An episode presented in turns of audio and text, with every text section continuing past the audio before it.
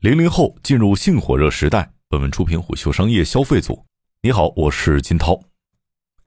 零零后鸢尾是我认识的神童少女，少年班顶级本科，去美国读研的时候，她还不到十八岁。她兴趣广泛，热爱运动。出国前谈过两段校园恋爱，恋爱对象都是社团或球队里的小伙伴。加上她年纪轻轻，听起来很像高中生的懵懂恋爱。等到这次联系时，她却像变了一个人，和同我谈天的二十多位零零后一样。性意识觉醒和亲密关系中更加自如，成为了鸢尾的爱情注脚。虎嗅即将发布的零零后人群研究报告显示，超八成零零后不介意婚前性行为。鸢尾告诉我，自己和男友是从性伴侣转为开放型关系的男女朋友的。男友在美国中部，他在美国西部，相距两千八百公里，四小时的航程。他们约法三章，两人在亲密且稳定的关系基础上，可以和其他人约会。前提是保持信息的公开性和透明性。目前，鸢尾在南美旅游，遇到了一位志趣相投的夏日恋人，一个有着不俗才华的音乐制作人。鸢尾一直喜欢作曲，打算和这个短暂的伴侣合作写几首歌，度过这个假期。这个时代的年轻爱情情绪依然热烈，但内核却变得愈发理性。中国人民大学人口与发展研究中心教授、家庭与性别研究中心主任李婷告诉我。在他做过的上万份调查当中，百分之九十大学生希望找个伴侣相互帮助，共同进步。与过去的代际不同，零零后是物质丰饶的一代，在多数需求都得到满足之后，现在的年轻人恋爱、婚姻乃至生育中都更看重对个人的意义和价值。他们前所未有的关注自己的感受和成长，而非在爱情和婚姻中承担的角色。胡秀即将发布的零零后人群研究报告显示。零零后女生相比男生更为洒脱，且百分之七十八的零零后女性认为搞钱比爱情更重要，比例远高于男性。王小波写过：“爱你就像爱生命。”对今天的零零后而言，爱你就像爱自己才是最高礼遇。零零后出生于信息爆炸的时代，移动互联网浪潮对于他们而言，真实的像是迎面扑来的巨浪。这种感觉带来的不是淹没，而是像冲浪一般对风口浪尖的征服感和成长感。零零年出生的茉莉顶着乖乖女、别人家的孩子的面具生活了太久，她早已熟谙生理知识，但连恋爱都还没有谈过，始终没能真正体验那种愉悦。来到北京读研后，她在社交软件上滑到一个博士，第一次见面，他们就发生了性关系，这也是茉莉的第一次，没有紧张，没有惶恐，只有享受。茉莉只想享受生理上的愉悦，但不想在感情上付出，性和爱情只是生活的边角料，填补生活中的一块空白。完成一个以我为中心的需求闭环，合拍让他和博士成为了长期性伴侣，但两人都默契的没有提及确认恋爱关系。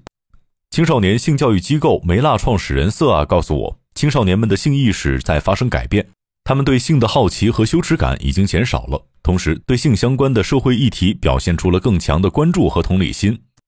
性意识觉醒是零零后们的显著标签，一些孩子初尝禁果的时间提前到了令人惊讶的地步。但他们对性知识的了解程度之深，安全意识之强，对伴侣体验的体贴入微，也令我印象深刻。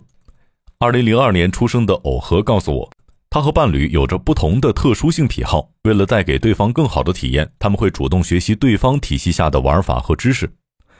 是什么导致了零零后的性知识的进步呢？更完备、更科学的性教育已经进入年轻一代的教育体系当中了吗？带着这样的疑问。我找到了青少年性教育机构梅辣创始人瑟阿和性教育游戏自我信赖的创始人团队。一九九八年出生的瑟阿，高中的时候遇到了暴露狂，报警之后，他回到学校和室友们分享了自己解决问题的方式。没想到一个女孩哭了，因为她也遇到过类似的情况，这成为了她心里的阴霾。在更多次的讲述中，瑟阿发现有太多年轻人活在这样的阴影下，不知道如何解决，于是他决意帮到更多人。高中毕业后，他和几位同伴成立了青少年性教育机构梅辣。从二零一六年开始，他们就在全国初高中进行性教育讲座，在各地举办性教育展览。瑟阿告诉我，这几年来，青少年们的性意识在发生改变。曾经，同学们在讲座上会展现出对性议题的害羞，会起哄，还处在一种与性羞耻对抗的阶段。但现在的青少年们对性的好奇和对性的羞耻的抗拒已经变少了。而是对性相关的社会性议题表现出了更强的同理心和关注，比如性侵犯、性骚扰、月经羞耻、性别平等以及性少数群体的权益等等议题。还有男孩会提问男性能不能吃避孕药。在对零零后们的访问中，我得知这一代家长的态度已经更为开放，会较早的告诉孩子如何保护自己。部分家长会主动购买两性科普书籍供零零后学习，但多数的学校对性教育还是讳莫如深、避之不及的。英美剧的入侵也让他们更早地暴露在了性的文化暗示中。对性产生好奇之后，互联网几乎能提供他们需要的所有信息，但在系统性的性教育缺失的背景下，他们缺少深入询问。在遇到危机时，冷冰冰的互联网信息并不能起到情感上的宽慰和指导作用。于是，性教育科普的重任来到了社会力量和零零后们自己身上。一罗是一个致力于通过社交媒体和电子游戏推广性教育的组织，创始团队有七个人，全是零零后。他们开发的游戏《自我信赖》涉及性场景下的种种选择，比如说，当主角意外怀孕后，玩家可以选择告诉家长，或者是隐瞒下去。游戏场景是创始团队真人拍摄，初始版本可以用成本低廉、粗制滥造来形容。但上线 Steam 平台之后，获得了两百万的浏览量，目前已经有四十万游戏用户。最初，人们评论这个游戏或者找到创始团队探讨的时候，都带有一丝揶揄或者不正经。然而，在意识到这些年轻人在做正经的性教育和性知识普及之后，所有人都认真了起来。一裸创始人 Sharon 告诉我。在意识到国内性教育如此缺失的情况下，做这个游戏让他对社科产生了强烈的兴趣。目前他在读认知心理学的本科，未来还希望用更多更深的企划来推动性教育的发展。与此同时，速食爱情也让零零后们欲罢不能。两千年出生的月白遇见大自己十岁的驼颜时，被那种眼底空空的感觉击中了。一个年纪轻轻却少年老成。一个年过三十却简单清澈，一眼望去就互相洞见的瞬间，月白沦陷了。他和驼岩都是艺术家，一起做工艺品，一起在驼岩的露台上种花，铃兰、风车茉莉、海芋、水仙等等，共一百多种。两人想用植物做一个天际线，一起骑行在半夜的乡下县道上，到先锋稻田书店。回家路上一片漆黑，拖延坐在月白的后座上，一束孤独的车灯在黑暗中摇摆，万籁俱寂，仿佛一场逃亡。月白对我说：“我第一次体会到燃烧自我的爱，这种爱像芍药一样开得很快，谢得也很快。爱情是一种永恒的滋养，而爱情的主人公可能只是过客。”零零后们仿佛更早地接受了爱的真相，用爱来填补自己的孤独和空虚，用爱激发自己最大的能量，但不再强求爱的持久。已经分手的月白告诉我，通过情感的激发去做一些事情，这种感受是很曼妙的，是没有办法被代替的。语气中，我险些分不清他爱的是驼岩，还是驼岩带来的那种感受。父爱河源集团情感研究院院长谭谭告诉我，零零后这一代人追求轻松的关系，希望在兴趣爱好上和恋人产生共鸣。他们觉得谈恋爱不一定是基于爱，只要有好感或被追求，就可以很快谈恋爱。但这种恋爱关系容易在短期内分手，疫情长期居家以及寒暑假便是他们的分手高峰期。茉莉的性需求从博士那里得到满足之后，另找了一个很温柔的男孩恋爱。男孩住在北京的胡同里。一天傍晚，茉莉玩着他的电脑，男孩的两只猫在屋里跑来跑去。做饭的他时不时过来喂茉莉一口菜，问她好不好吃，温情至极。晚饭后，他们牵着手在胡同里散步，迎面走来一对老爷爷老奶奶，白发苍苍，也牵着手。四个人擦肩而过，茉莉和男孩在看他们，他们也在看茉莉和男孩。那一瞬间，茉莉想，可能几十年后，我们也像老奶奶、老爷爷一样，看到一对年轻人，想起自己当年的样子。然而，最柔情的话往往出自最无情的人。和温柔男孩恋爱的同时，茉莉并没有断了和博士的来往。紧接着，在温柔男孩离京复考的日子里，他迅速进入了又一重关系里。一个图书馆邂逅的学弟主动加了他的微信，开始追求他。茉莉若有所思地对我说：“我当时纯粹想体验一下校园恋爱。”就跟学弟在一起了。我以前还以为自己是一个道德准则非常高的人。茉莉还有一位白月光在国外读博。白月光出身农村家庭，两人虽然心意相通，但茉莉强势的父母不愿看到两人在一起，情愫仍在生长，暧昧细若游丝，顺着国际长途让两人继续纠缠。茉莉说：“他对我太好了，我舍不得跟他谈恋爱，对日常的恋爱关系可以淡然处之，甚至不太有所谓。”但舍不得和真正有好感的人恋爱，这或许标志着对这个代际来说谈恋爱和情感的割裂。黑格尔说过，只有在爱情中，精神能够体验对自我的消灭，以便他者出现，并再次找到自我。但在今天这个时代，这似乎成为了一种奢侈。恋爱可以很快餐，但爱情不是。可谁又分得清什么才是真实的呢？让零零后享受的还有个体式恋爱。李婷教授告诉我，零零后是物质丰饶的一代，在多数需求得到满足之后，现在的年轻人在恋爱、婚姻乃至生育中，更看重的是对个人的意义和价值。在我和零零后的对话当中，感情能给我带来什么样的感受，或是什么成长，是零零后们的主论调。他们愿意为对方付出，因为这种付出也是新奇的，能引发自己快乐的情感体验。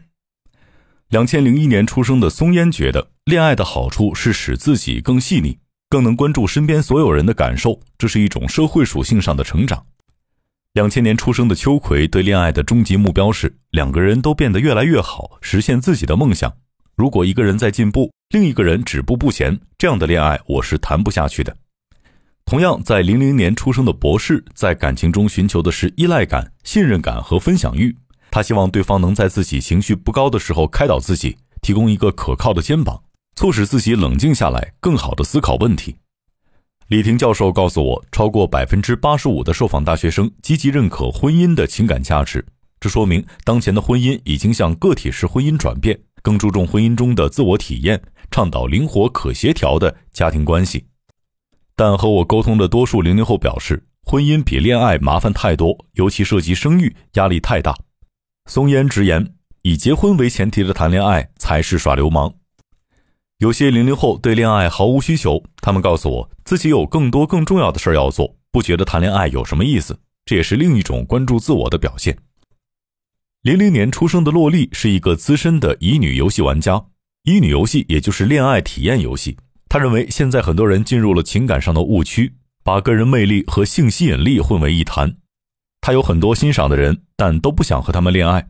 他说：“我想好好搞事业，对我来说情感需求不那么重要。”零一年出生的山梨豆谈过很多次恋爱，但都对恋爱对象较为冷淡。他并不想去为对方改变或者付出什么，也并没有向对方索取情感支持的需求。他和我谈论恩格斯的家庭、私有制和国家的起源，探讨婚姻的时代性和合理性。目前恢复单身的他是不婚主义者。他说：“人是会变的，但我至少目前真的没有恋爱和结婚的需求。”在零零后的爱情游戏中，我的需求永远是第一位的。零零后是物质丰饶、信息爆炸、精神丰盈的一代，他们在性当中解放自我，在安全的前提下享受愉悦。他们还年轻，贪恋爱情的美好，但暂时逃避其中的责任感，享受速食恋爱。他们关注个体的感受，用爱情的能量去滋养自我，促使自我的成长。他们是自我的一代，有着九零后和八零后们求之不得的洒脱。在某个瞬间，我忽然觉得，前人的奋斗和求知，或许就是为了替今天的孩子们争取一个安全、平等、舒适的环境。在这个环境里，他们可以自由的选择，可以大胆的尝试，可以不被评判，可以不承受偏见，可以对自己负责。鸢尾告诉我，他生命中的许多部分都足够性感，足以使他获得那些复杂的愉悦，譬如徒步时和一条小溪缠绵，走到最尽头处豁然开朗，一片开阔的湖泊或冰川，那一刻，美学和精神高潮迸发，像一场灿烂的烟花。恋爱实在算不上他精彩人生中一件多么重要的事儿。为了不再次遭遇存在主义危机，他必须去探索更多有意思的事情。没有精力花在传统的恋爱关系上，他听起来松弛快乐，清晰的知道自己在做什么。他从我记忆中的那个天才小女孩，变成了一个能对自己负责的成年人。但对于婚姻和生育，他又持着非常开放的态度。他说：“可能性这个东西太美好了，我永远不会排除掉任何可能性。”零零后的爱情游戏是一场关于可能性的挑战。商业洞听是虎嗅推出的一档音频节目，精选虎嗅耐听的文章，分享有洞见的商业故事。我是金涛，下期见。